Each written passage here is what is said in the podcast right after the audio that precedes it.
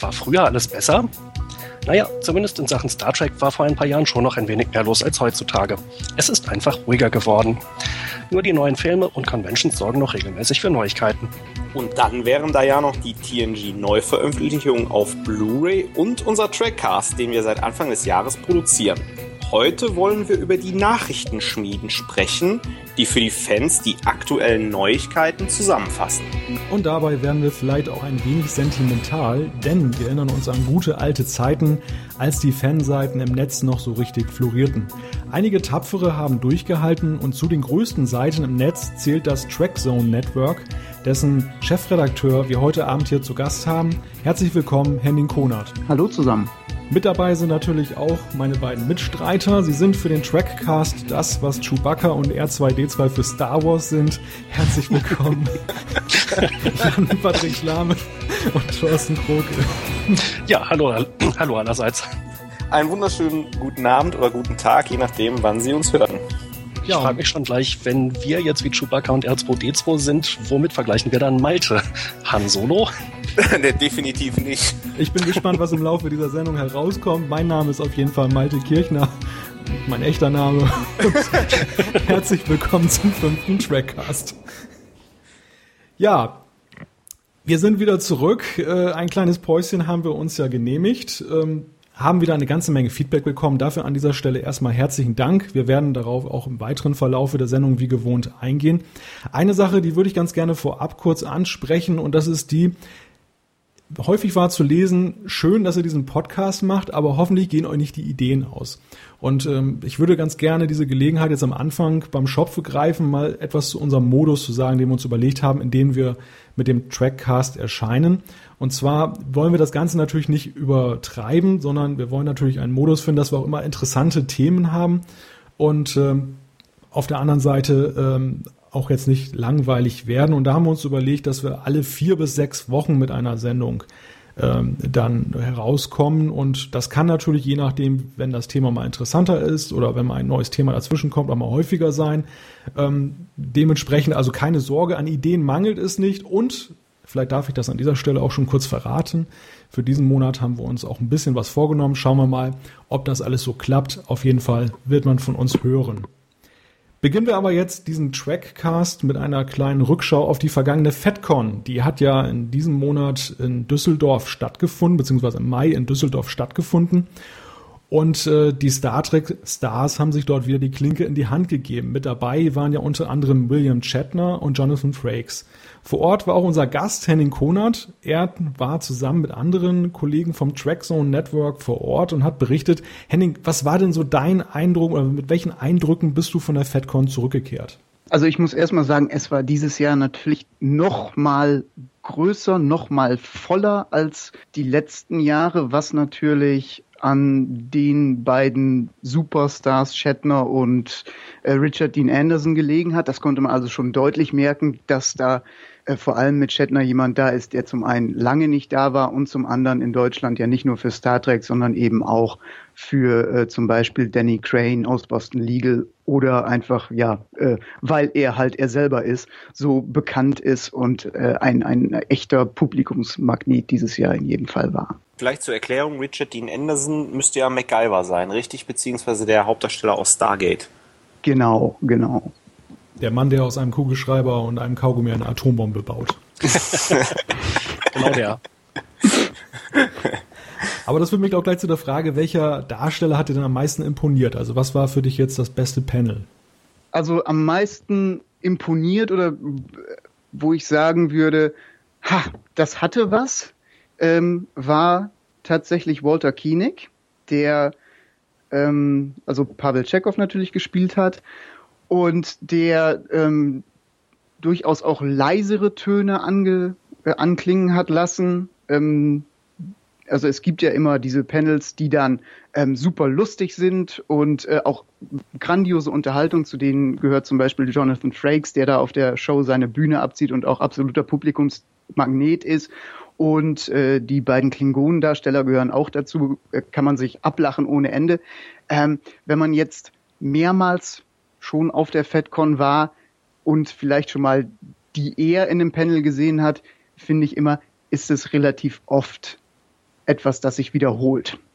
Und ähm, Walter Koenig war eigentlich, ähm, obwohl er auch schon sehr oft auf der FedCon war, frisch, äh, ruhig ähm, und auch auf seine eigene Art durchaus auch witzig. Also das war das Panel, wovon ich am Ende gesagt habe, wow, Respekt. Wer mich auch überrascht hat, war tatsächlich William Shatner, der auf der Bühne nachdenklicher, ähm, ernster und auch ein Stück weit persönlicher rübergekommen ist, als ich es vorher erwartet hätte. Also ich hätte, so wie man ihn aus, aus dem Internet und auf seinen, von seinen Auftritten her kennt, äh, jemand äh, bombastisch lauten erwartet. Und da war er durchaus ein Stück nachdenklicher. Ähm, altersmilde will ich noch nicht sagen, aber äh, aber die Rolle in Boston Legal hat ihn da zahm gemacht oder wie? Wobei, es, also er war auf jeden Fall anders, als ich ihn ähm, erwartet hätte, muss ich sagen. Und, und dafür war es auch durchaus einen Besuch wert. Von wegen Fidel, der äh, gute Mist ja inzwischen auch, ich glaube 81 Jahre hatte ich gelesen, dass er jetzt alt ist. Aber du sagst, er macht schon noch einen fitten Eindruck. Der macht schon noch einen fitten Eindruck, ja. Das kann man durchaus so sagen. Er hat ähm, an dem Wochenende, ich denke, er ist ähm, kurz vorher am, am Freitag oder Samstag wird er eingeflogen sein. Also er war nicht definitiv nicht alle vier Tage da, hat dann natürlich ein Foto- und Unterschriftenmarathon über sich ergehen lassen, weil natürlich auch sehr viele der Besucher, die extra wegen ihm da hingekommen sind, dann Foto und Unterschrift haben wollten. Dann ein Panel und ähm, nach seinem letzten Panel am Sonntag ist er dann auch wahrscheinlich direkt wieder weg. Also der ist durchaus für die 81 Jahre, muss man sagen, agil unterwegs, der Mann. Was mir aufgefallen ist, ich habe die FedCon auch so ein bisschen versucht von zu Hause aus mitzuverfolgen. In den vergangenen Jahren gab es ja dort doch sehr viele Internetseiten, die ja live oder nahezu live dann über die Convention berichtet haben. Ihr selber wart ja auch so ein bisschen aktiv. Über Twitter habt ihr was rausgeschickt, auch auf eurer Internetseite war einiges nachzulesen. Ähm, die Mehrzahl der Berichte war aber ja eher so im Nachhinein. Ähm, wie erklärst du dir das, dass so dieser Medienhype, also gerade der Fanmedien, da so ein bisschen abgenommen hat? Tja, da kann ich eigentlich jetzt erstmal nur für uns sprechen. Also zum einen ist es immer auch eine Zeitfrage und eine Organisationsfrage. Jetzt waren wir mit einer relativ großen Gruppe da. Da kann man sich dann schon verschiedene Sachen, also Texte, Fotos und so aufteilen und sich im Laufe des Tages die Berichterstattung überlegen. Hm, wenn ich jetzt ähm, zum Beispiel den Tag über mit anderen Sachen ausgelastet bin, ausgelastet im Sinne von Spaß durchaus, aber was anderes zu tun habe ähm, und mich dann noch vielleicht abends, wenn alles vorbei ist, um acht äh, an den Computer setzen würde für Sachen, sage ich mal, ähm, die jetzt doch nicht mehr so die großen Neuigkeiten bringen für viele wie zu Zeiten, als eben noch ähm, die Serien liefen, als es noch wirklich neue Informationen zum Teil auch gab auf solchen Panels. Ähm, da würde ich mir dann oder kann ich mir vorstellen, dass sich Leute dann auch überlegen, äh, gerade als Fan, wenn es nicht eben dein Beruf ist, sondern wenn du es aus Spaß und, und aus Freude an Star Trek machst, dass man sich dann überlegt, mache ich das jetzt noch am Samstagabend oder gehe ich jetzt noch eine Stunde hier auf die Con-Party und mache das dann am Montag? Aber ihr, ihr, wart, ihr wart schon frei in der Entscheidung, äh, wie ihr das präsentiert. Also es gab jetzt keinerlei Vorgaben jetzt von der Convention, denn die Verträge der Stars, das ist ja allen Teilen zu lesen, ähm, sind ja doch ein bisschen strikter geworden. Also zum Beispiel was Filmaufnahmen angeht und so, da wird das ja das Feld der Möglichkeiten ja doch immer enger. Ähm, bezüglich der Berichterstattung, da gab es keine Vorgaben weiter? Nein, nein, auf keinen Fall. Das ähm, würden wir auch nicht akzeptieren. Also das wäre äh, schon äh, ein Eingriff, ähm, der nahezu aus meiner Sicht unmöglich wäre. Also nee, auf keinen Fall. Was das Filmen angeht, ist eine Sache. Ähm, natürlich ähm, gibt es da die Leute, die äh, professionell mit vielem Aufwand die äh, Con-DVD produzieren, die dann Ende des Jahres für einen bestimmten Preis zu haben ist.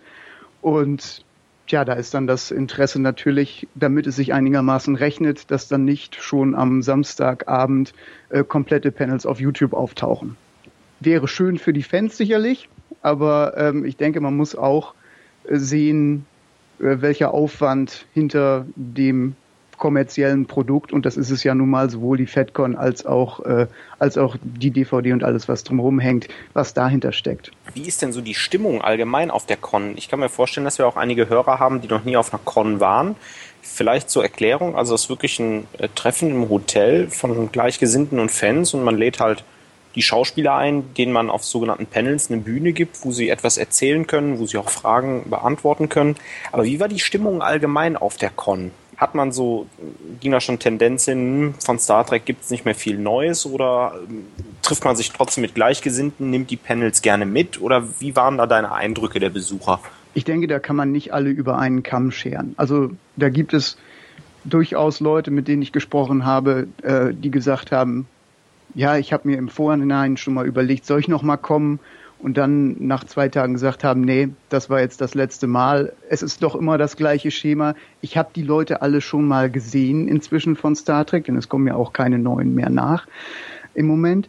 Ähm, andererseits äh, habe ich auch genauso Leute gesprochen, die seit auch mehreren Jahren jedes Jahr wieder zur FedCon hinkommen, sagen, super, äh, ich treffe hier Leute, die treffe ich vielleicht einmal im Jahr und äh, deswegen komme ich hier hin, die also tatsächlich eher wegen äh, der anderen Fans und der Gleichgesinnten herkommen, als dass sie jetzt ähm, sich einen bestimmten Star anschauen wollen.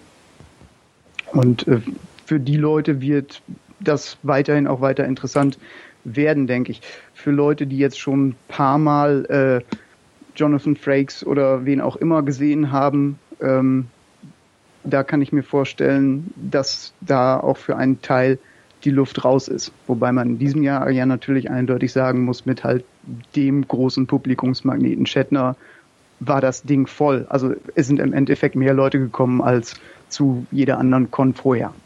FedCon vorher. Wobei zu dem Thema äh, Leute zu oft sehen, äh, ich habe beispielsweise Garrett Wong zweimal auf Conventions gesehen und ähm, sein Programm war schon beide Male durchaus sehr ähnlich, aber ich habe auch beim zweiten Mal irgendwie echt noch Bauchschmerzen vom Lachen bekommen, weil er teilweise wirklich großartig ist. Er hat sehr viel Spaß gemacht. Äh, Henning, wie kommen denn die ähm, äh, wirklichen Schauspieler an? Ich kann mich an äh, Walter König erinnern, der äh, bei der FedCon, bei der ich einmal war, da war sie noch in Bonn, das ist schon einige Jahre her, wirklich sich dann abends auf der Con-Party so unter die Zuschauer gemischt hat, da langgeschlendert ist und auch nicht von jedem angesprochen wurde und sich durchaus mal mit äh, den, den Besuchern unterhalten hat. Äh, war das auch der Fall oder hatte man befürchtet, dann kommt, findet wieder so eine Fotosession statt?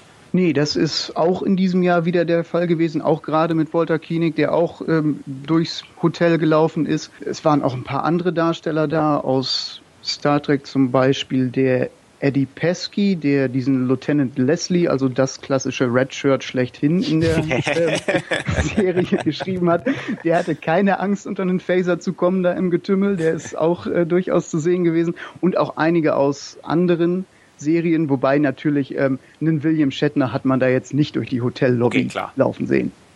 Der, der, der wird sich seine Zigarre gepafft haben an einer Hotelbar. Kommen wir kurz auf die Frage der Kritikpunkte zu sprechen. Ähm, einen Punkt hast du ja schon gesagt, es war die vollste FedCon, die es je gegeben hat und mitunter war auch im Netz zu lesen, naja, das war jetzt ja schon ein bisschen zu voll am Sonnabend. Ähm, wie stehst du dazu? War das auch dein Eindruck? Hat man da doch dann zu viele Tagesgäste reingelassen? Also es war voll. Am Samstag muss ich sagen, so voll habe ich es an keinem anderen Tag da irgendwo jemals erlebt. Ähm, waren das zu viele? Fand ich nicht. Es war nur halt einfach voll. Man muss wissen, was ich erwarte. Wenn ich zu irgendeinem, keine Ahnung, Rockkonzert gehe, bin ich da auch hoffentlich nicht alleine. Ähm, es ist dann immer eine Frage, wie man die Leute verteilt oder verteilen kann. Also gerade vor dem Shatner-Panel am Samstagabend gab es schon eine riesenlange Schlange der äh, zahlreichen Wochenendgäste, die da waren und halt der vielen Tagesgäste, wo offensichtlich mehr Leute gekommen sind, als man im Vorhinein sich vielleicht gedacht hatte. Aber nun gut, man hat so viele Tickets verkauft, wie da waren und äh, so viele Leute reingelassen, wie äh, von den, von den äh, feuerrechtlichen und Notfallmaßnahmen möglich sind.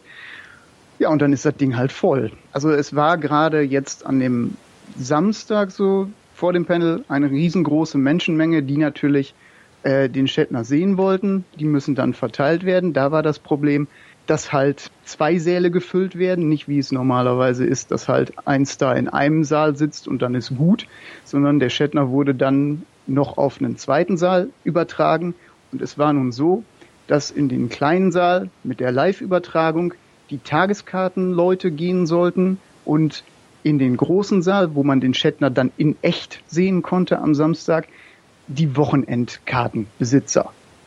So, das war jetzt die FedCon sagt, das steht im Programm. Ich habe auch mit Leuten gesprochen, die haben gesagt, ja, habe ich vorher im Programm gelesen. Äh, offensichtlich waren aber nicht alle darüber informiert, also nicht alle haben dann von den Tageskartenbesitzern sich erstmal hingesetzt und das Programmheft schön durchgelesen, sondern sind wahrscheinlich gleich zu den Fotosessions und Autogrammen und sowas gegangen. Und insofern gab es dann eine große Menschentraube, die erstmal sortiert werden musste. Dann standen da Tageskartenbesitzer vor dem Wochenendeingang und mussten weggeschickt werden. Und das ist natürlich für die Stimmung dann nicht so schön gewesen. Also das musste sich erstmal alles sortieren auf die zwei Säle und ähm, da muss man dann sagen, hat der Shatner die Stimmung noch einigermaßen wieder rausgeholt, indem er noch kurz vorher dann in den Saal, in den kleinen Saal, wo er dann später nur hin übertragen wurde, doch persönlich eben gegangen ist, zwei, drei Worte gesagt hat. Ja, das ist sowas, was man im Nachhinein auf jeden Fall anders hätte regeln müssen, aus meiner Sicht. Das führt mich auch gleich zu einer anderen Frage. Und zwar hatte ich auch mit einem Convention-Besucher nach der FedCon gesprochen und der sagte mir, naja, das Problem bei der FedCon, und das ist ja kein neues, das ist, dass auf der einen Seite ist das eine super professionelle Veranstaltung mit echten Top-Acts. Und auf der anderen Seite ist es aber eben eine Veranstaltung, die noch sehr stark mit ehrenamtlichen Helfern arbeitet und äh, ja, dementsprechend natürlich auch so ein bisschen dann läuft wie so ein Vereinsfest. Wie, wie siehst du das? Was war dein Eindruck in diesem Jahr? Genau derer. Das, das trifft es recht, recht gut. Ähm, ja, es ist halt so, dass die Leute schon die, die 120 Euro Eintritt zahlen für die vier Tage und dafür ordentlich was geboten kriegen. Also auch wenn man sich jetzt andere Veranstaltungen in Deutschland gibt es jetzt nicht so viele vergleichbare, aber jetzt in den USA oder so anschaut, ist das, denke ich, durchaus zunächst mal ein fairer Preis. Ähm, das bei so einer großen Organisation, auch wenn es die schon 20 Jahre, glaube ich, jetzt inzwischen gibt, äh, immer noch solche in Anführungsstrichen Kinderkrankheiten drin sind, wie das plötzlich Panels später stattfinden, äh, dass Fotosessions umgelegt werden, dass jemand seine Autogrammstunde verpasst, weil die halt auch umgelegt wurde und derjenige das nicht mitgekriegt hat. Das ist natürlich ärgerlich und ich sag mal, jemand, der noch nicht da gewesen ist, würde sich das wahrscheinlich anders vorstellen oder das so nicht erwarten. Teilweise ähm, sagen die Con-Leute auch zu Recht, das sind Änderungen äh, gerade beim Programm. Da können wir jetzt nichts machen, wenn diese ausgeflippten Stars sich zwei Tage vorher überlegen, dass sie erst morgens noch zum Arzt müssen und nicht zum Panel kommen können. Stichwort ähm, Gates McFadden, hatte ich gelesen im Netz. Da war es so. Da ist es, denke ich, aber dann auch einfach eine Frage, wie kommuniziert man das? Und das ist auf der Con, in den vier Tagen konnte man sehen, dass sich das verbessert hat. Also dann wurde es irgendwann auf, wurden Änderungen auf dem großen Schirm im Saal, wo tatsächlich auch Leute hingucken, durchgegeben. Naja, man, man kann drauf hoffen eigentlich oder die Daumen drücken, dass die Organisation sich das merkt für nächstes Jahr und sich so stetig weiter verbessert. Man steht ja da noch ganz am Anfang. wobei, man, wobei man dazu sagen muss, ähm, dass ja die Con-Organisation ja nun auch schon im Netz reagiert hat. Es gibt ja einen Eintrag äh, im Forum des offiziellen Star Trek Fanclubs. Dort hat Dirk Bartholomä, der Chef der FedCon, geantwortet und hat auch sehr ausführlich Stellung genommen zu einigen Kritikpunkten, die genannt wurden. Und mich würde jetzt mal interessieren, so Frage in die Runde. Ähm, gerade jetzt Jan und Thorsten, ihr beide wart ja so wie ich nicht vor Ort. Seht das Ganze jetzt so ein bisschen als Außenstehende, gerade diese Debatte, die da jetzt entfacht wurde. Wie seht ihr denn jetzt diese Kritikpunkte? Es geht ja teilweise um Stoffbeutel und Plastiktragetaschen da. Ähm, ist das teilweise überzogen oder haben die Leute, haben die Fans da alle recht? Ich finde, es ist halt schwer zu sagen, weil ich nicht da war. Ich kann es nicht beurteilen. Ein Kritikpunkt, der ja durchaus, denke ich, recht nennenswert ist, ist, dass offensichtlich eben am Samstag da wirklich Leute nach Hause geschickt wurden, die kamen nicht mehr rein. da waren halt die Karten weg. Und äh, die Begründung klingt mir da jetzt schon recht plausibel, ähm, dass halt von vornherein gesagt wurde, die Anzahl an Tageskarten ist halt recht begrenzt. Und wenn jetzt einfach eben viel zu viele Leute kommen, mit denen man nicht gerechnet hat, äh, ja, es können halt nur so und so viele reingelassen werden, eben auch aus äh, Brandschutzgründen. Ähm, das ist halt sehr ärgerlich, aber ich vermute, so wie ich das mitbekommen habe, dass halt vorher schon kommuniziert wurde, Shatner ist ein großer Star, da werden jetzt viele Leute kommen. Entsprechend, wenn man rein will, sollte man früh da sein oder gleich ein Wochenendticket vorher holen. Also ich persönlich glaube auch, dass das so ein bisschen äh, Jammern und Meckern auf hohem Niveau war. Ähm, Gerade die Diskussion Stoffbeutel versus Plastiktasche, die da ähm, abgelaufen ist ähm, und auch der Star, der halt kurz vor knapp absagt, ähm, auch wenn es ein Arzttermin ist. Äh, ja, also ich finde, man sollte das nicht so eng sehen. Ähm, ich war selber mal bei, bei Rock am Ring, das ist jetzt auch schon ein paar Jahre her. Und äh, da hat dann auch einer der Headliner kurz vor knapp abgesagt. Und ja, das ist dann halt so. Also man kauft da auch so ein bisschen Risiko ähm, mit ein. Auf der anderen Seite kann ich verstehen, dass das, was ja hier schon angesprochen wurde, ist diese ähm, Vereinsclub-Mentalität teilweise bei den ehrenamtlichen Leuten. Ähm, ich glaube, die Ehrenamtliche machen ihren Job da ganz gut, wenn, wenn man das so als Außenstehender mal vage behaupten kann, aber es ist halt ehrenamtlich. Und professionelle Security, wie wir sie beispielsweise aus einem Konzert oder einem Fußballstadion kennen, kostet natürlich auch was, lässt das Ganze aber auch recht professioneller ablaufen. Und ähm, ich glaube, man versucht immer noch so den Charakter ähm, nach außen zu geben. Wir sind alles eine große Familie, Fans, die sich treffen und Spaß haben, aber wie wir auch alle wissen, Berufsveranstaltungen, dazu zähle ich auch so eine FedCon, ähm, geht es auch ums Geld, ganz klar, sonst macht man es nicht. Und ähm, einige Sachen müssen auch professionell im Hintergrund organisiert werden. Denn wenn man nichts von der Orga merkt, dann läuft es eigentlich immer ganz gut. Ja, also ich würde halt sagen, ähm, so ein bisschen Chaos, das gehört irgendwie immer dazu und das lässt sich, lässt sich letzten Endes nicht vermeiden, dass zwischendurch auch mal irgendjemand ausfällt oder irgendwas verschoben werden muss. Und wie Henning halt gerade meinte, das Wichtige ist eigentlich, dass sowas gut kommuniziert wird, dass die Leute halt informiert werden und Bescheid wissen. Und die Gründe, warum das jetzt so ist, das kann man ja letzten Endes dann noch irgendwann später nochmal im Internet erklären. Aber halt einfach rechtzeitig die Information rausgeben. Äh, das Panel fällt halt aus oder irgendwas verschiebt sich. Tut uns leid, können wir auch nicht ändern. Wenn alle Bescheid wissen, dann ist ja in Ordnung. Machen wir an dieser Stelle vielleicht auch einen Punkt, denn wir haben ja noch einige andere Themen. Ähm, ich empfehle auf jeden Fall dazu auch unsere Trackcast Facebook-Seite. Dort äh, haben wir auch schon eine kleine Diskussion angestoßen. Der eine oder andere hatte auch schon geantwortet. Alles weitere könnt ihr dort dann diskutieren. Und vielleicht haben wir ja auch das nächste Jahr Gelegenheit, selber mal auf der FedCon dabei zu sein. Und dann machen wir uns ein Bild davon, inwieweit die Kritikpunkte abgestellt wurden. Nicht wahr, Jan und Thorsten? Wir machen ja, keine Live-Sendung. Nicht? Ich dachte, man räumt uns da vielleicht irgendwie so ein Panel ein. Das dachte ich eigentlich auch, ja. Das Trackcast Live-Panel von der FedCon. Dann müssen wir uns aber wirklich noch Star Wars-Kostüme besorgen. als wobei, wobei ich als R2D2, ich weiß es ja nicht. Ich wollte gerade sagen, das wird ein bisschen schwierig. Wir gehen weiter als Chewbacca.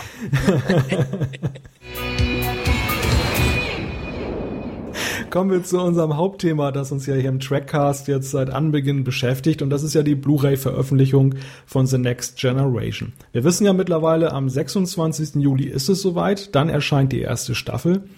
Und zu dieser ersten Staffel gab es jetzt auch einige weitere Details, und zwar in Form von Bildern, wo man sehen kann, wie sich das verbessert hat mit der Qualität. Und auf der anderen Seite gab es auch bezüglich des Bonusmaterials erste Angaben, was denn auf den Blu-rays enthalten ist.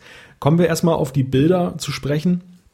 Diese hochauflösenden Bilder zeigen ja ganz interessante Szenen, unter anderem ja, wie die äh, Enterprise D auf eine Raumstation zufliegt und meine persönliche Meinung ist, um das vorwegzunehmen, das ist doch eine sehr beeindruckende Qualitätsverbesserung.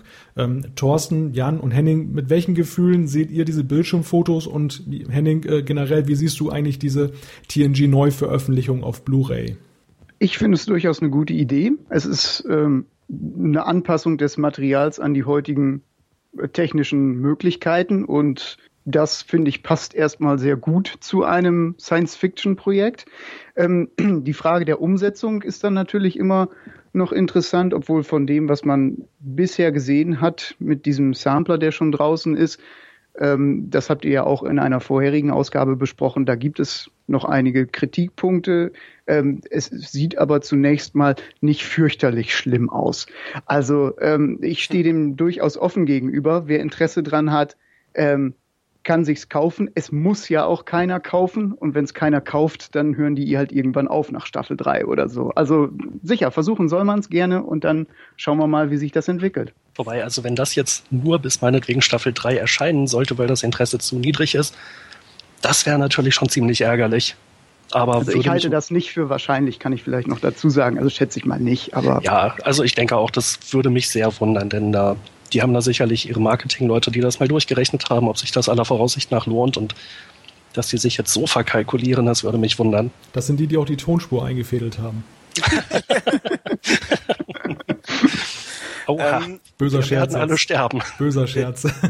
Malte, du hast die Bilder angesprochen. Also mir sind da ähm, nicht nur das Bild mit der Raumstation in Erinnerung geblieben, sondern da sind äh, drei Bilder dabei. Das eine ist so ein, so ein Landschaftsbild, wo es auch Tascha Ja und äh, Riker sind ganz vorne. Die beamen gerade runter. Äh, das ist da ziemlich grün und äh, ich glaube im Hintergrund ist sogar noch ein bisschen Wasser zu sehen. Ähm, das ist wirklich eigentlich schon ein tolles Bild. Also man merkt, ähm, ich habe ja immer noch so die Videokassette im Hinterkopf bei TNG, gerade bei der ersten Staffel. Also das hat man ordentlich aufpoliert. Ein, ähm, eine Szene war auch ganz interessant, da hat man in Nahaufnahme ähm, Picard und ähm, Crusher, glaube ich, ich glaube sogar, sie sind auf dem Holodeck oder so. Ähm, und man merkt wirklich, äh, die Konturen des Gesichts sind scharf, die Farben sind absolut natürlich, ähm, man bemerkt Details, äh, die Schminke, ähm, vielleicht schon die eine oder andere Falte bei Picard und ähm, also es sieht wirklich sehr, sehr gut aus auf den Fotos.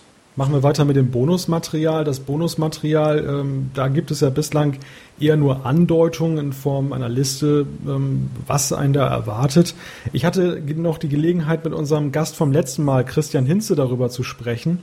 Und äh, er sagte mir, dass das Bonusmaterial, das ursprünglich auf den TNG DVDs enthalten war, jetzt auf diesen Blu-rays nicht enthalten ist. Nun kann man sagen, ist ja schön, alles neue Extras, äh, lohnt sich. Aber er sagte, naja, so mancher Fan, ähm, der möchte ja eigentlich ganz gerne die DVDs dann durch die Blu-rays ersetzen und würde aber gerne ja dann auch das alte Bonusmaterial in besserer Qualität vorfinden. Also ein Punkt, der meines Erachtens äh, relativ einleuchtet. Und ja, was, was sollen wir davon halten? Ist das gut, dass das neue Bonusmaterial da jetzt drauf oder das, neues Material drauf ist? Oder hätte man auch eigentlich das alte dann noch wieder draufpacken sollen? Wie ist da das Meinungsbild? Schwer zu sagen. Insgesamt ist meine persönliche Meinung zu dem Bonusmaterial, gerade auch bei den Star Trek DVDs, das meiste finde ich relativ überflüssig. Äh, ich habe mir viele Sachen mal angeguckt, unter anderem auch wegen der Rezensionen. Da sollte man es natürlich mal gesehen haben, wenn man eine schreibt. Aber da ist eigentlich relativ wenig hängen geblieben. Ähm, persönlich würde ich da also relativ wenig vermissen. Es gab da sicherlich so ein paar Ausnahmen und Highlights. Ähm, so das Bonusmaterial, was mich eigentlich normalerweise am meisten mitreißt, ist, wenn es einen guten Audiokommentar gibt. Da habe ich aber auch abseits von Star Trek schon Sachen gehört, in dem äh, Fall, äh, die ich wirklich großartig fand. Beispielsweise Joss Whedons Audiokommentar zum Serenity-Film. Bei Star Trek ja, also wie gesagt, das meiste Bonusmaterial würde ich, glaube ich, nicht vermissen. Aber ich weiß natürlich nicht, wie es anderen Leuten geht, denen das besser gefallen hat. Die würden sich da sicherlich nicht freuen, wenn das jetzt fehlt. Aber gucken wir mal, was an neuem Material kommt. Also es ist ganz interessant. Äh, also der Audiokommentar ist das, was ich mir eigentlich nie anhöre beim Bonusmaterial. Finde ich schön, dass das gesagt hast. Da sieht man, wie da die Meinungen unterschiedlich sind. Ich lege ehrlich gesagt nicht sehr viel Wert aufs Bonusmaterial. Äh, mir ist herzlich egal. Ich bin auch zufrieden, wenn wirklich nur das Produkt da drauf ist. Eine kleine Ausnahme gibt es allerdings, das sind die Interviews. Ähm, ich finde manchmal nicht, wenn das so gestellt ist, sondern wenn wirklich Interviews mit den Schauspielern, mit dem Regisseur stattfinden, äh, bei der einen oder anderen Sache äh, ganz interessant. Und ähm, auch manchmal Making-ofs, wenn sie nicht zu lange dauern. Ähm, ich habe äh, die Serie Horror Met Your Mother äh, auch auf ähm, äh, als Staffel auf DVD vorliegen und äh, da gibt's immer so ähm, bei der einen oder anderen Stelle kurze Making-ofs, die dauern nicht länger als fünf, sechs Minuten, noch gepaart mit einem Interview und ähm, das ist wirklich sehr schön gemacht. Wobei ich dann an der Stelle halt sagen muss, äh, wir sind jetzt im Internetzeitalter echt so ein bisschen, äh, oder ich jedenfalls bin etwas verwöhnt, weil es jetzt die Möglichkeit gibt, sich solche Interviews auch mal in voller Länge anzugucken. Und gerade auf den DVDs hat man ja normalerweise nur ja, so ein Interview-Schnipsel, äh, der halt mit so einem Making-of vermischt wird. Und das stört mich immer, wenn man dann nur so, so einen kurzen Auszug hat. Da gucke ich mir halt lieber die so ein volles Interview mal in voller Länge an, auch wenn das meinetwegen eine Stunde geht. Hauptsache es ist interessant. Kommen wir noch auf das Thema Preis zu sprechen. Darüber haben wir beim letzten Mal sehr ausführlich diskutiert. Mittlerweile kann ja die erste Blu-ray-Staffel vorbestellt werden und ähm, der Preis liegt jetzt offiziell für Deutschland bei 59,95 Euro. Wir hatten ja beim letzten Mal über 70 Euro debattiert und die Meinungen waren da ja so eher skeptisch nach dem Motto, naja, 70 Euro ist ja ein Batzen Geld, das überlege ich mir dann doch sehr genau. Was sagt ihr dazu? Ist das jetzt ein Schnäppchen oder äh, eher doch Skepsis weiter angesagt? Liegt irgendwo in der Mitte, würde ich sagen. Ne? Wenn man jetzt noch wüsste, was man früher gesagt hat, aber ich glaube, ich meinte halt so 50 Euro würde ich im Wesentlichen 50 Euro würde ich im Wesentlichen für, ja, für durchaus äh, sehr, sehr nachvollziehbar halten. Alles darunter würde mich extrem freuen. 60 liegt jetzt mehr so in der Mitte von dem, was wir so befürchtet hatten, dass es kosten würde. Ja, ich denke, es ist okay. Es fließt halt eine Menge Arbeit rein. Und im Moment bin ich mir relativ sicher, dass ich mir auch die erste Staffel kaufen werde für 60 Euro. Also ich habe es mal, muss gestehen, nicht im Kopf gerechnet, sondern gerade mal im Taschenrechner eingeben, wenn ich nicht was völlig verkehrt gemacht habe. Bei 60 Euro sind es 2,30 Euro pro Folge. So kann man ja auch mal rechnen. Also ist ja nicht wirklich viel. Ähm, ich glaube, der Preis ist ganz geschickt gewählt. Vielleicht hat auch jemand unseren Trackcast gehört. Ähm, 70 Euro ist schon ein Tacken zu viel, finde ich, wenn man heute auch ich habe ja gerade How I Met Your Mother angesprochen, so Halbstünder oder 25 Minuten, so eine Staffel A 24 Folgen für 30 Euro kauft. 50 Euro fände ich einen durchaus angemessenen Preis. 60 Euro ist schon, da muss ich schon sagen, komme ich schon ins Überlegen, obwohl man sagen muss, ja gut, die 10 Euro machen es auch nicht mehr aus, aber ja, also 49 Euro hätte mir persönlich besser gefallen, aber ich denke mal 59 ist noch okay. Ja, wobei natürlich die 10 Euro pro Staffel machen dann auch schon wieder 70 Euro auf die gesamte Serie aus. Absolut. Und äh, dafür könnte man auch schon wieder zwei, drei Mal ins Kino gehen. Ich würde abschließend die Frage auch ganz gerne noch an Henning weitergeben. Was ist denn deine Meinung dazu? 59,95, ein Preis, den du gerne ausgibst dafür? Also ich sag mal, wenn es vorher 70 gekostet haben soll und jetzt 60 kostet, geht es in die richtige Richtung auf jeden Fall. Ähm, mir fehlen dabei gerade ehrlich gesagt so ein bisschen ähm, die Vergleichspunkte zu aktuellen anderen Serien und was die auf Blu-ray kosten. Ich kann es jetzt nur mit dem vergleichen, was äh, Star Trek damals vor Jahren gekostet hat, als diese ersten DVD-Boxen rauskamen. Und ich glaube, das war damals mehr als das, was jetzt die Blu-ray kostet. Insofern. Ja, das waren damals 100 Euro pro Staffel. Allerdings äh, gab es doch dieses Bonusprogramm. Wenn man sechs Staffeln gekauft hat, gab es die siebte umsonst. Oder? Oh, da kann ich mich nicht mehr genau dran erinnern. Gesammeltes Expertenwissen versammelt. Wieso? Oh, das hat sich auch nach fünf Folgen nicht verbessert. Da ich schon genug Butterbrotboxen zu Hause hatte, habe ich mir auch keine Staffel gekauft. Da ist auch keine Banane drin gewesen, wie du beim letzten Mal gesagt hast. da war auch kein Obst drin, nee. Aber vielleicht darf ich ja kurz noch etwas dazu sagen. Ich neige ja dazu, immer hier gerne die Fragen zu stellen und selber relativ wenig dazu zu sagen. Ähm, ich persönlich bin der Ansicht, dass 59,95 Euro schon ein Preis ist, der eigentlich durchaus angemessen ist. Also lieber wären mir natürlich die 49 Euro gewesen, weil ich sage ganz ehrlich, eine Serie, die 25 Jahre alt ist, da habe ich dann doch so einen leichten Klemmer, ob ich dann äh, da so viel Geld für bezahlen möchte wie bei einer neuwertigen Serie. Auf der anderen Seite rechne ich aber natürlich Paramount bzw. CBS dann auch hoch an, dass sie ja nun immerhin da in ihren Filmarchiven erstmal mühsam wühlen mussten. Und ich glaube, der Aufwand, der da betrieben wurde, der ist auch nicht zu unterschätzen. Insofern, für mich ist das auch schon anerkennenswert, dass man das überhaupt macht mit TNG. Und mir fällt jetzt so ad hoc auch keine weitere Serie ein, die 25 Jahre alt ist, wo man wirklich dann nochmal rangeht und sagt, also da schneiden wir alles nochmal komplett neu zusammen, weil wir haben es einfach damals nur für Standard Definition gemacht. Äh, außer TOS. Ne? Genau, die Classic-Serie. Oh, Entschuldigung, ja. Expertenwissen, da sind wir wieder. Nein, aber grundsätzlich hast du recht. Der Henning hat ja auch gerade gesagt, also äh, beziehungsweise der Jan hat es ja auch nochmal bestätigt, äh, 100 Steine für die DVDs, jetzt 60, man geht in die richtige Richtung.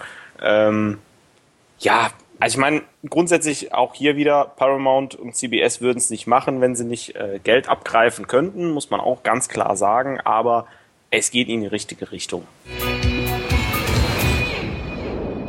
Kommen wir jetzt zu unserem eigentlichen Thema des heutigen Trackcasts. Es geht um Star Trek News. Star Trek News, das ist ein Metier, das wir drei vom Trackcast ganz gut kennen, denn der deutsche Star Trek Index, der ja seit bald 16 Jahren existiert, hat ja auch jahrelang mitgemischt. Bei uns ist es mit den News jetzt etwas ruhiger geworden. Was heißt jetzt? Schon seit einiger Zeit. Bei unseren Partnern vom Trackzone Network pulsiert dagegen noch das Geschehen, wenn man das so sieht.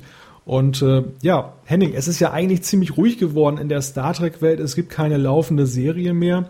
Und äh, auch mit dem Film, gut, der verschafft uns jetzt etwas Leben, aber ansonsten ist es ja relativ ruhig. Wie macht ihr das eigentlich, dass da immer noch so viel zu berichten ist?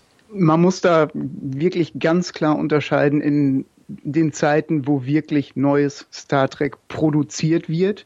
Das ist jetzt leider nur noch alle paar Jahre und eben, wie du gerade sagtest, auch kein Vergleich mehr ähm, zu, zu, zu der Fanszene vor ein paar Jahren, als es noch jede Woche ungefähr eine neue Folge gab, wo es kontinuierlich was Neues gab.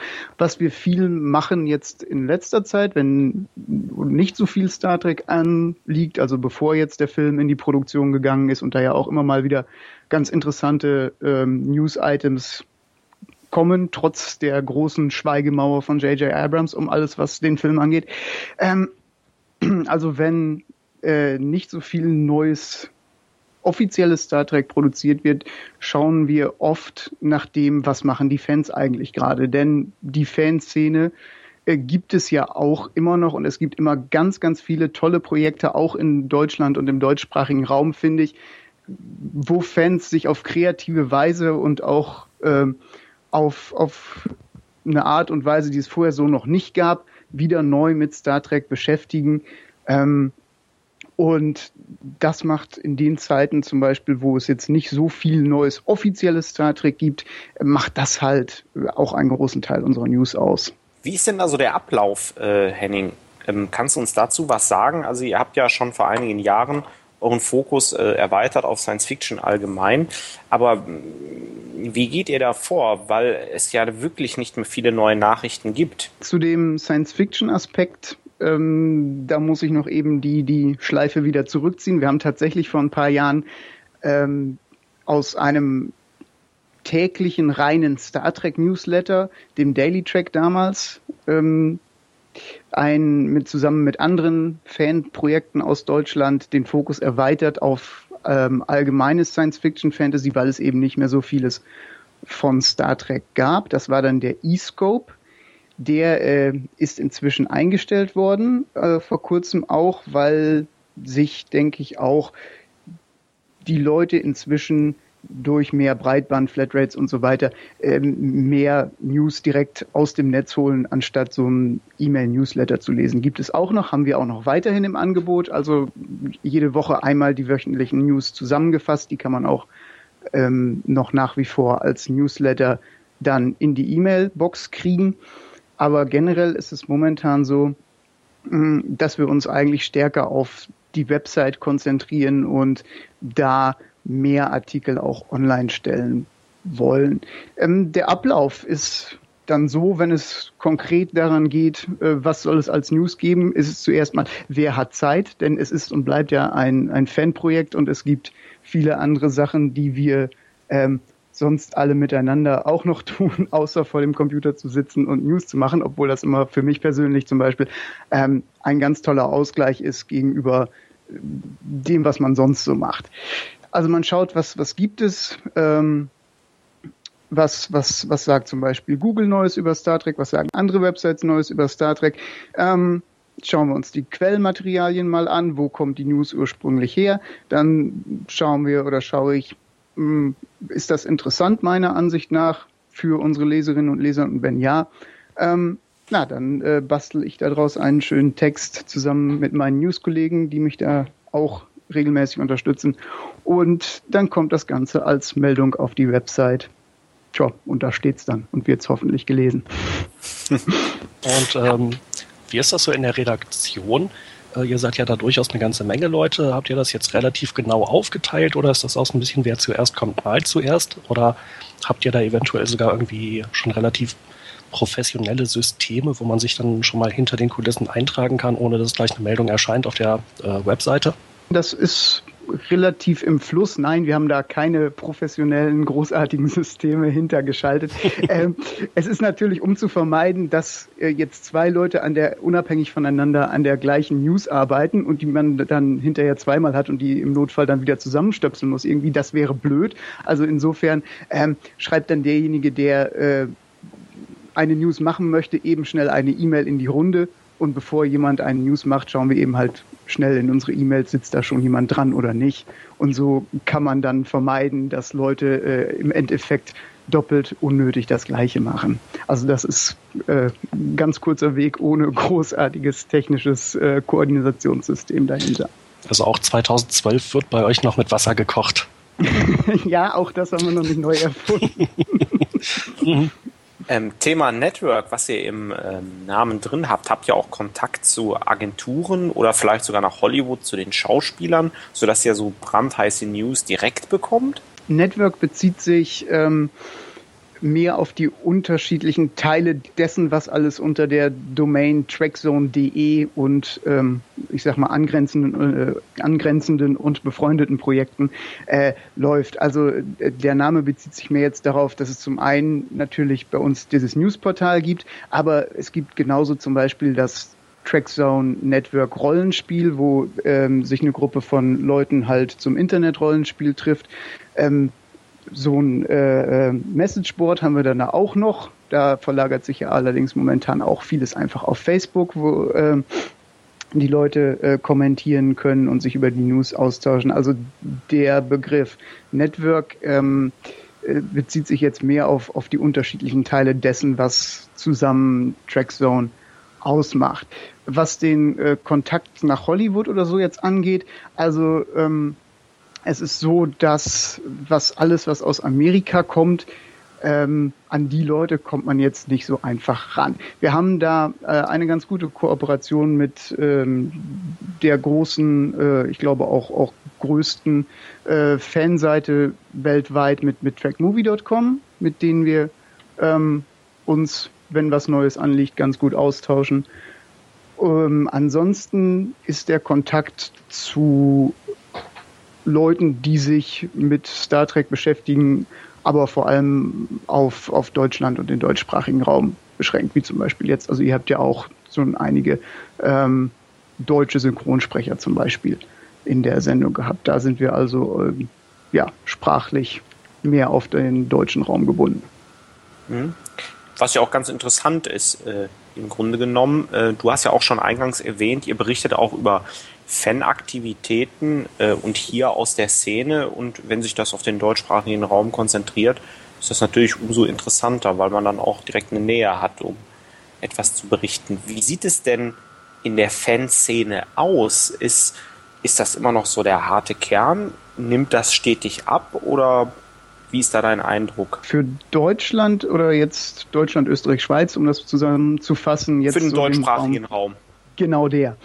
Ähm, da äh, ist mein Eindruck, äh, es ist eigentlich ja ein, ein äh, harter, deutlich kleinerer Kern von Fans übrig, ähm, die ähm, vor allen Dingen mit TNG damals in den 90ern, als es so richtig cool war, Star Trek zu gucken und so, dahin gekommen sind und bis jetzt eigentlich so übrig geblieben sind.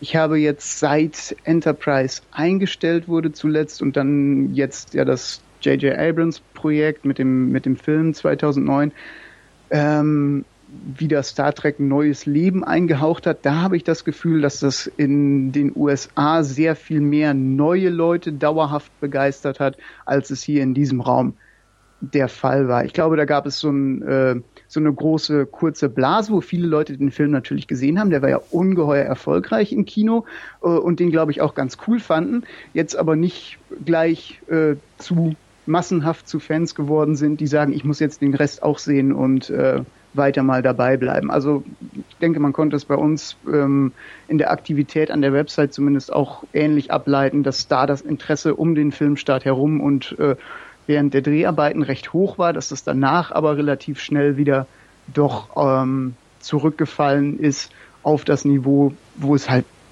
zwischen Enterprise und dem 2009er Film Beginn nicht so viel los war. Mal schauen, wie das äh, sich jetzt mit Anlauf auf den nächsten Film entwickelt. Also du bist schon der Ansicht, dass es ein europäisches Phänomen ist. Dass, ähm, wir haben ja letztes Mal darüber diskutiert, ähm, wie wir den neuen Star Trek-Film finden, beziehungsweise generell diese J.J. Abrams-Bewegung. Ähm, du bist der Ansicht, das ist also eher ein europäisches Phänomen, dass da so Skepsis ist. Die Amerikaner sehen das euphorischer. Das, das ist der Eindruck, wie ich, äh, wie ich ihn mitgekriegt habe, ja. Ja, deutlich. Das äh, ist, ist glaube ich, aber auch einfach ja ein Stück weit kulturell, dass, dass man hier stärker mehr nörgelt und ähm, die Leute auf der anderen Seite vom großen Teich äh, tendenziell sich schneller für was Neues begeistern. Also ich glaube, dass da Leute mehr in größerem Maße gesagt haben, ey cool, das ist was Neues, das ist anders, aber es ist neu und irgendwie auch zeitgemäß. Und hier zu einem stärkeren ähm, Teil Leute gesagt haben, äh, das ist aber nicht mehr mein Star Trek. Was ist deine persönliche Auffassung dazu? Wie siehst du das? Ich muss dazu sagen, jetzt unabhängig von dem, ich finde den Film sehr zeitgemäß. Ist aber auch so, als ich ihn im Kino gesehen habe, habe ich echt gedacht, so, boah, cool, Hammer. Als ich dann aufgestanden bin ähm, und rausgegangen bin, habe ich so gedacht, ja, okay, das war's jetzt aber auch. Irgendwie bleibt da jetzt weiter nichts.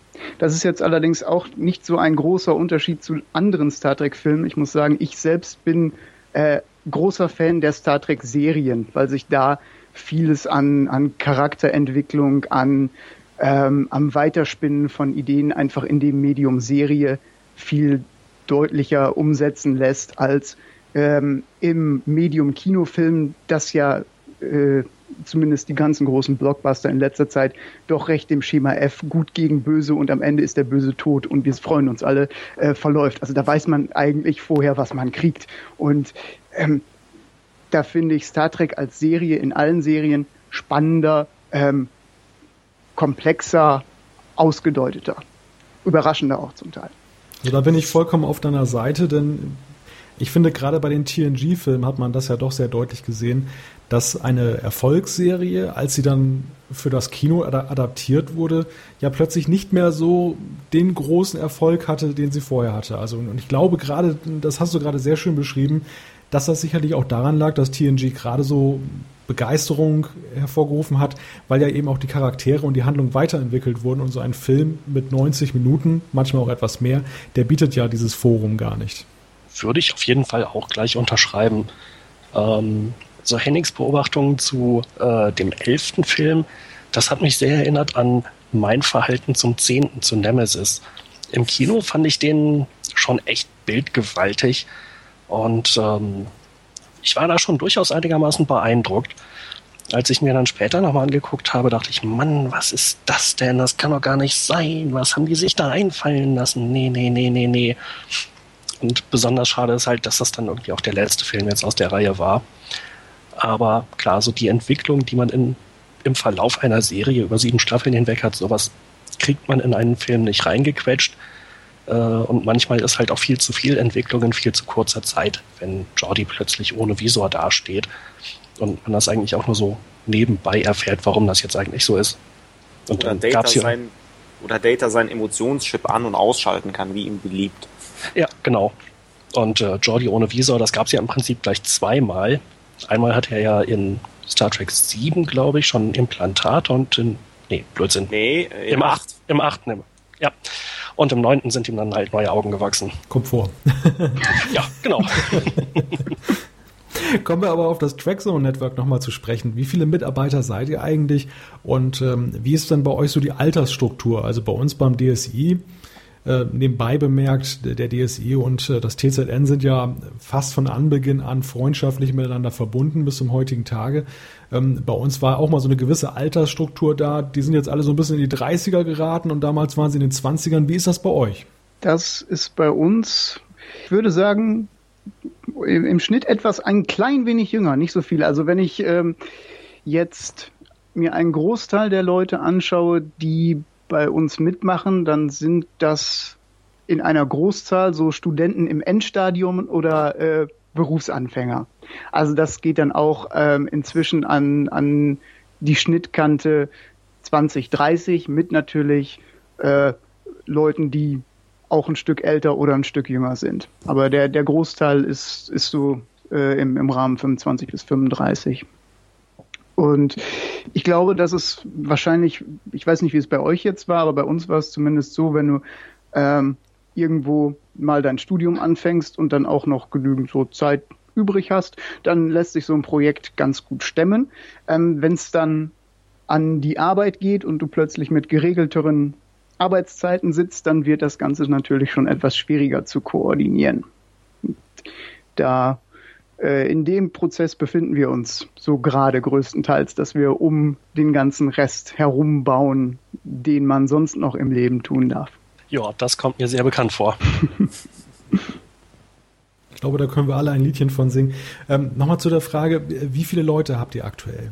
Ja, da muss man immer sagen, das schwankt. Also es sind um die äh, um die zehn Leute, würde ich so sagen, die jetzt wirklich kontinuierlich und über einen längeren Zeitraum dabei sind. Das sind dann äh, äh, Chefredaktion für die News auf der Website, äh, Chefredaktion für den wöchentlichen und den monatlichen Newsletter, die wir haben, ähm, Herausgeber, so Leute, Webmaster, ähm, wo eigentlich kontinuierlich Leute irgendwas an irgendeiner Stellschraube im TZN weiterdrehen.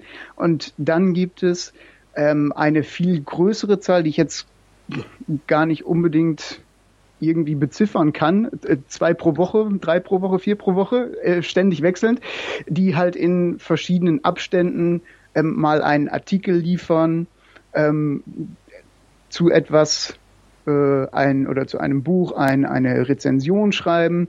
Ähm, also da gibt es eigentlich eben diesen Kern, den ich relativ klar auf mehr oder weniger zehn Leute beziffern kann, plus dann ähm, ganz viele Leute, die, ganz viele Fans, die, wenn sie dann ähm, mal Zeit haben und Lust haben, ähm, sich mit einer Buchrezension, mit einer Interviewübersetzung, mit solchen Dingen mh, dran beteiligen. Im Vergleich zu dem, was wir im Moment so beim DSI aktiv haben, würde ich sagen, sehr beneidenswert. ja, bei uns ist das halt ja auch so gewesen, dass wir eine Zeit lang relativ also harten Kern hatten von Leuten, die sehr aktiv waren. Aber es ist im Laufe der Jahre dann einfach immer weiter eingeschlafen und äh, man sieht es halt auch so an den Aktualisierungen, die wir haben. Ähm, da ist nicht mehr so wirklich fürchterlich viel los und äh, auch ich beispielsweise komme eigentlich nur noch selten dazu oder habe selten die Motivation, mich da jetzt wirklich um News zu kümmern. Insofern ist das halt erfreulich, dass es bei euch im Moment noch wesentlich besser aussieht. Das heißt übrigens nicht, dass wir uns nicht über neue Kontributoren und Leute, Fans, die gerne mitmachen würden, freuen würden. Also hallo, wenn ihr möchtet. Ja, auf jeden Fall. Machen wir ein bisschen Werbung. Äh, wer schon immer mal Lust hatte, irgendwie für eine Webseite zu schreiben oder für einen Newsletter was beizusteuern, äh, wir haben das ja alle schon gemacht oder machen es auch immer noch. Und ich kann nur sagen, macht wirklich Spaß. Also wer Lust hat, melde sich bei, bevorzugt denke ich mal, beim äh, Trackzone Network. Aber natürlich auch gerne bei uns beim DSI aber nicht beim Trackcast, weil es ist schon schwierig, drei Leute hier unter einen Hut zu bekommen. Wenn der vierte oder fünfte Moderator noch dazukommt, dann äh, würdet mau. Mir, mir, fällt jetzt auch aktuell keine Star Wars Figur mehr ein, die ich jetzt noch benennen könnte. Oh, zum Beispiel Jabba. Ja, bewerbt euch als Jabba the Hutt. Das sind ja Aussichten hier. Ich, ich habe vielleicht noch eine Frage an äh, Henning. Henning, wie siehst du denn die Entwicklung der Star Trek-Nachrichten, wenn jetzt vielleicht doch irgendwann der Kinofilm kommt? Glaubst du, das ist wieder so eine Blase, die dann aufkommt, auch nachrichtentechnisch? Oder äh, glaubst du, es nimmt jetzt stetig langsam ab? Oder freust du dich auch über so TNG Blu-ray-Veröffentlichungen? Ich freue mich auch über TNG Blu-ray-Veröffentlichungen. Ähm, ich denke, dass, dass es natürlich wieder einen großen, großen Hype geben wird zum Kinofilm mit all dem, was dann kommt, mit, mit Kinopremiere, mit all dem, wo sich dann auch wieder Leute, die jetzt vielleicht sagen, mh, hm, okay, die DVD kommt dann oder die, die Blu-ray natürlich, die Blu-ray kommt dann, aber dauert noch. Ähm, zu dem Zeitpunkt, wo es neu veröffentlicht rauskommt, glaube ich, wird es immer wieder so ähm, Ausstecher nach oben geben.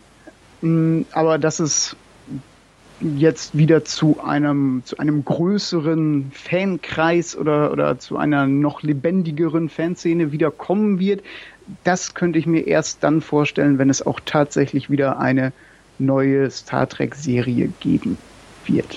Und wie ist deine Einschätzung? Wird es mal wieder eine geben?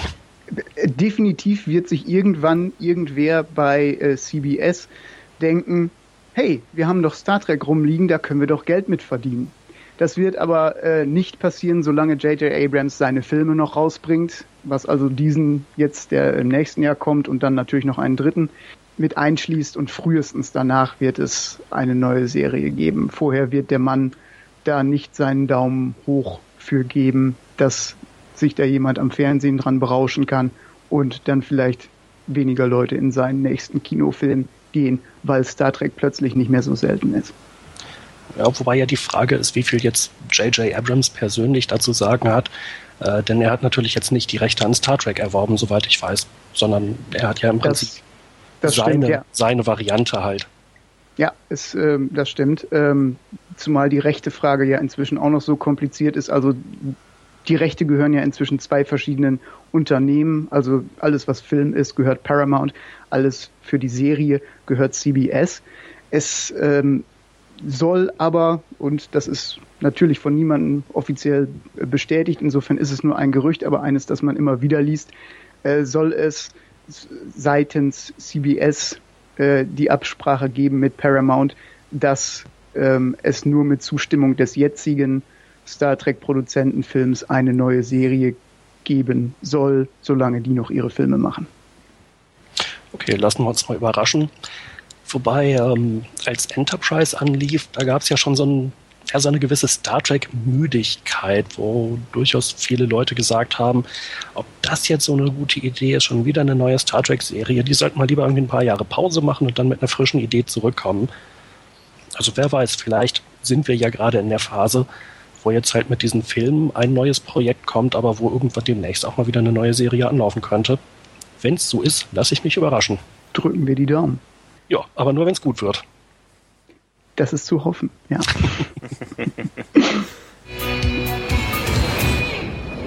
Kommen wir nun zu den Zuschriften, die uns erreicht haben. Der letzte Trackcast war ja eine ganze Menge Holz zum Hören. Aber unsere tapferen Trackcast-Fans haben trotzdem genau hingehört und wieder einmal zahlreiche Nachrichten geschrieben. Dafür an dieser Stelle erstmal herzlichen Dank. Ähm, und zugleich bitte ich um Nachsicht, dass wir jetzt nicht alle Beiträge hier kommentieren können, denn wenn ich so auf die Uhr gucke, ja, dieser Trackcast läuft Gefahr, der längste zu werden in der Geschichte. Wir ähm, werden ja immer länger. Ja, ja, ich wollte sagen, es ist ja noch nicht die letzte Ausgabe. Ähm, es ist, es ist erschreckend. Kommen wir aber zu den Zuschriften. Da hat es zwei auf Facebook gegeben, einmal Martin und einmal der Konstantin. Äh, beide, wenn ich das hier so zusammenfassen darf, haben gelobt, dass wir in der letzten Sendung einen Themenmix hatten. Also, dass wir so ein bisschen ähm, dann doch verschiedene Themen angeschnitten haben. Wir hatten ja das Thema Track Props, dann haben wir über Blu-rays gesprochen. Ähm, und äh, ja, sie loben das halt und sagen, es wäre doch schön, wenn wir das auch weiterhin tun. Und ich denke, die heutige Sendung hat sicherlich dazu einen Beitrag geleistet. Herzlichen Dank an dieser Stelle. Twitter, mein Lieblingsmedium. da sind wir immer noch, äh, können wir uns immer noch freuen, dass wir da Zuwachs bekommen auf der Seite derjenigen, die uns folgen. Natürlich noch kein Vergleich mit dem, was die Trackzone-Kollegen an Followern haben, aber wir sind ja schon über kleine kleine Zahlen glücklich. Ähm, da hat uns der Phil geschrieben, äh, fühlt euch geflattert und äh, finde leider kein Flutter-Link bei euch. Das war schon die zweite Zuschrift und erstmal herzlichen Dank, dass ihr euch uns überhaupt flattern wollt. Wir fühlen uns wirklich geflattert und äh, wir haben da jetzt diesen entsprechenden Link eingerichtet. Falls ihr uns also flattern möchtet, nur zu. Äh, Malte, erklär, erklär doch noch mal kurz Fluttern, weil mir war es auch unbekannt. Ja, gerne. Also Flutter, das ist eine Micropayment-Plattform. Wenn man jetzt etwas gut findet, zum Beispiel ein Blog oder ein Podcast, dann kann man da auf einen äh, Knopf drücken. Zuvor muss man einen Account einrichten, den man mit so einem Guthaben auflädt. Ja, und dann kann man halt wie wenn man zum Beispiel dem Taxifahrer einen Euro in die Hand drückt, dann auch so uns zum Beispiel so einen Flatterpunkt zukommen lassen. Und äh, irgendwann wenn da ein paar zusammenkommen, äh, zahlt sich das mal in barer Münze aus. Es ist jetzt nicht so, dass man dadurch reich wird. Das ist eher so eine kleine Anerkennung. Und äh, ja, wir freuen uns natürlich sehr drüber, weil wie alle andere Fanprojekte auch, Henning wird da sicherlich auch ein Liedchen von singen können. So ein FedCon-Besuch äh, kostet ja auch dann einiges an Reisekosten und auch die, das Equipment. Es hilft natürlich jeder Cent, der dann da reinkommt. Und das ist so die Grundidee hinter Flutter. Ja, kommen wir jetzt zu einer sehr ausführlichen E-Mail. Ähm, da hat uns der Christian aus Osnabrück geschrieben. Der hat uns erstmal gesagt, was er alles gut findet am Trackcast. Das möchte ich jetzt gar nicht hier alles ausrollen, weil das soll ja hier jetzt nicht in Selbstbeweihräucherung enden. Interessanter sind ja die Fragen, ähm, was kann man besser machen? Und er sagt, was man noch optimieren könnte, wäre zum Beispiel das Trackcast-Logo. Haben wir getan, oder? Ich persönlich bin begeistert. Mir gefällt das neue Logo äh, besser als je zuvor. ja, ich fand das alte auch gut, aber ähm, ja, ist mal eine Veränderung. Mehr ist dem nicht hinzuzufügen. der, der, nächste Punkt ist, er sagt, ähm, das Eingeübte am Anfang. Also er sagt, er hat zu Recht bemerkt, dass wir am Anfang das Intro natürlich immer ein bisschen vorbereitet haben, damit wir einen ganz guten Einstieg in die Sendung bekommen. Und äh, er findet das so ein bisschen steif. Ich glaube, da haben wir sicherlich heute auch einen etwas äh, lockeren Einstieg gefunden, oder? Weiß ich nicht. Soll jeder für sich selbst beurteilen, würde ich sagen. Ähm, aber vielleicht kurz zur Erläuterung. Die Idee ist halt, dass wir jetzt zumindest am Anfang der Sendung nochmal kurz ähm, so ein paar vorgeschriebene, bereit, oder bereits niedergeschriebene Sätze haben. Oder auswendig man, gelernt. Ja, genau. Wir sind ja immer perfekt vorbereitet, wie wir alle wissen. Äh, dass man zumindest am Anfang ähm, so etwas strukturiert in die Sendung reinkommen kann, um äh, dann anschließend in den eher freien Teil überzugehen. Und das ist ja auch das Spannende bei uns, weil wir ja nicht davor scheuen, uns gegenseitig ins Wort zu fallen, uns zu verhaspeln und auch von Bananen in TNG Brotboxen zu erzählen. und äh, ja, also es, äh, also wir finden es persönlich ein bisschen besser, wenn wir halt einen, wie Jan schon sagt, einen sehr strukturierten Einstieg haben, damit das nicht völlig ausartet am Anfang. Und äh, wir sind natürlich dankbar, dass der Malte auch ein bisschen Struktur zwischendurch mal reinbringt. Gelegentlich. Ja. ähm, ja, wir haben noch zwei thematische Vorschläge bekommen von Christian, die möchte ich auch nicht unerwähnt lassen. Das eine ist, ähm, er regte an, dass wir vorher mal fragen, ähm, welche Folgen sollen wir besprechen. Also er sagt, Episodenbesprechung wäre nicht schlecht und ähm, das könnte man doch in so einer Umfrageform machen. Ist sicherlich eine Idee.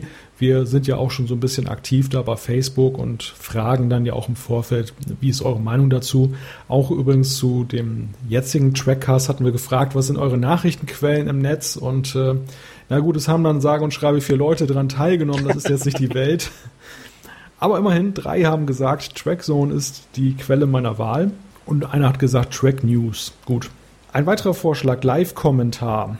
Der Christian schlägt dann vor, dass wir uns eine Folge ansehen, kommentieren die dann und dann kann der geneigte Hörer zu Hause sitzen und sich dann unseren Kommentar einspielen. Ich glaube, die, zum Thema Live-Kommentar oder Audiokommentar brauchen wir nicht mehr viel sagen.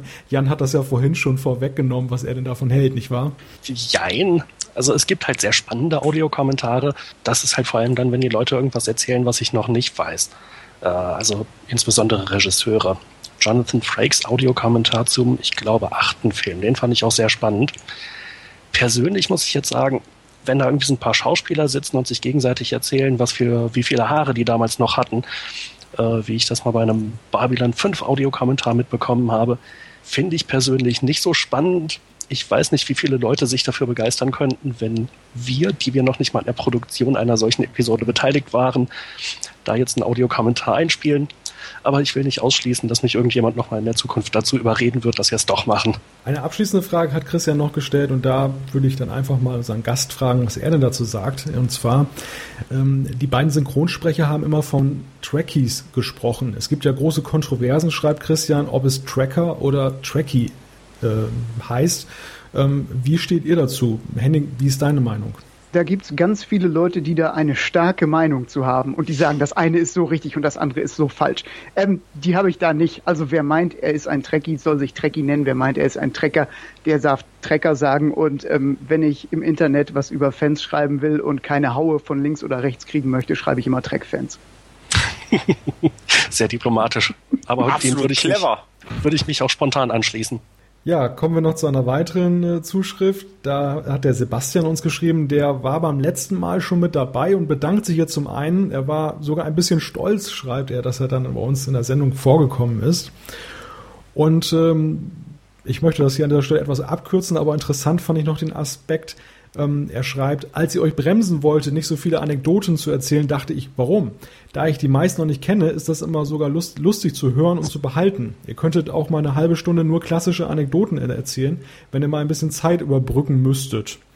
Na gut, ich meine, mit dem Überbrücken ist das so eine Sache, aber Jan, Feuer frei. Äh,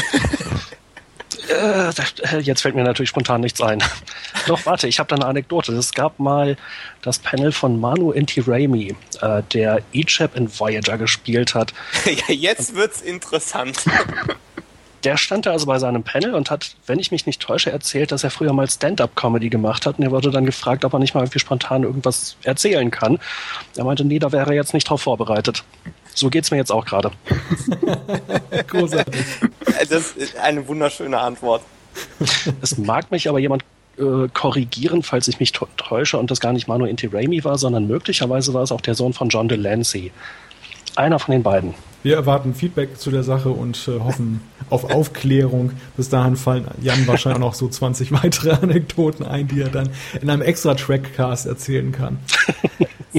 Vielleicht noch, ja? vielleicht noch ein Hinweis äh, zum Thema Anekdote. Ähm, äh, ZDF Neo zeigt jetzt äh, mal wieder geballt einige Star Trek Folgen. Letztens hatten sie so eine Top 10 gezeigt, allerdings in HD Blu-ray Qualität. Also ähm, es ist keine Werbung drin. Äh, man nimmt äh, wirklich die Qualität, wie sie auch auf den Blu-rays ist. Ähm, also öfters mal ZDF Neo einschalten.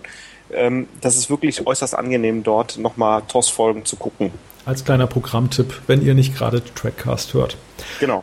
Eine letzte Zuschrift noch von äh, einem Namen, den ich kaum aussprechen kann. Phil Freak, Freaking, Freakendom, oder wie das auch immer auszusprechen ist. Tut mir leid, falls ich das falsch ausgesprochen habe. Er hat uns auf jeden Fall bei Facebook geschrieben. Und ähm, er hat nochmal zu den Synchro-Episoden etwas gesagt. Und das fand ich auch ganz interessant. Und zwar hat er ähm, geschrieben, dass ja unser zweiter Interviewpartner, Charles Rettinghaus, äh, gesagt hat, dass Deutschland zu den hochwertigsten Synchro-Ländern gehört. Und er fragt sich nun, warum man das dann bei den Videospielen nicht hinbekommen hat, dass dann durchweg da auch die Synchronsprecher zu hören waren. Seine These ist, äh, oder er schreibt, er, er sagte ja selber, dass wir, wir die hier billigsten und die besten Synchronsprecher haben. Das würde ja heißen, dass sie bei Spielen noch weniger investieren. Das lasse ich jetzt einfach mal so stehen, aber sicherlich ein Aspekt, der auch ganz interessant ist. Vielleicht ein äh, Kommentar noch dazu. Es kommt wirklich wieder auf das Videospiel und auf das dahinterstehende Studio an. Also wenn ich mich jetzt an die Star Trek Videospiele äh, für den PC erinnere, ähm, es war, glaube ich, Generations, wo man tatsächlich den einen oder anderen Synchronsprecher gewinnen konnte, aber auch einfach Stimmen völlig planlos ausgetauscht hat. Auch über die Spiele hinweg war es da sehr traurig. Auf der anderen Seite erinnere ich beispielsweise an die Science-Fiction Mars Effect Serie mit den drei Teilen, wo man kontinuierlich auf dieselben Synchronsprecher für die Rollen ähm, gesetzt hat und auch teilweise etwas namhaftere ähm, äh, Synchronsprecher engagiert hat, sowohl in den USA als auch hier im deutschsprachigen Raum. Das ist wirklich ein Vorbild, weil es ist wirklich sehr, sehr gut, äh, wie diese Computerspiele synchronisiert worden sind, auch mit bekannteren Stimmen. Ja, das ist aber auch sogar bei Star Trek unterschiedlich. Uh, Star Trek Voyager Elite Force, das war mein erstes und bisher einziges Star Trek-Spiel, was ich mal hatte. Und ähm, damals gab es in der deutschen Fassung, glaube ich, alle Original-Synchronsprecher der Serie. Und damit war die deutsche Fassung im Prinzip kompletter als die Originalfassung. Uh, eine der einer der Schauspieler oder eine der Schauspielerinnen stand für das Videospiel, für die Originalfassung nicht zur Verfügung und musste praktisch in der englischen oder amerikanischen Fassung synchroni oder ersetzt werden. Also das ändert sich offensichtlich auch von Spiel zu Spiel. Hm, möglicherweise stehen halt auch Sprecher einfach nicht zur Verfügung. Ähm, Charles und Detlef hatten das ja erwähnt, dass beispielsweise Ernst Meinke, der Sprecher von Picard, einen Schlaganfall hatte und ähm, ich muss gestehen, ich weiß nicht, wie es ihm jetzt heute geht, ob er überhaupt noch arbeitet in diesem Job. Aber es gibt halt einfach den Fall, dass die Leute nicht mehr zur Verfügung stehen. Schließen wir an dieser Stelle die Feedback-Ecke. Ich möchte erstmal nochmal Danke sagen an Henning Konert, Chefredakteur des Trackzone Networks, dass er sich die Zeit genommen hat, heute bei uns hier zu sein und mit uns über das Trackzone Network und all die Themen, die uns momentan so mit Star Trek beschäftigen, zu sprechen. Danke nochmal, Henning. Danke euch für die Einladung. Es hat Spaß gemacht. Dies war der fünfte Trackcast. Wenn ihr uns schreiben wollt, erreicht ihr uns per E-Mail unter post.trackcast.de. Ihr könnt uns natürlich auch bei Facebook eine Nachricht schreiben. Wir freuen uns darüber, wenn wir neue Freunde haben bei Facebook und natürlich Twitter, meine Herzensangelegenheit. Die, die, jeweiligen Adressen und Seiten findet ihr auf unserer Trackcast Homepage unter www.trackcast.de. Das war es für dieses Mal. Vielen Dank nochmal an Henning Konert und an die vielen Zuschriften. Bis zum nächsten Mal. Auf Wiedersehen. Tschö Tschüss. Tschüss.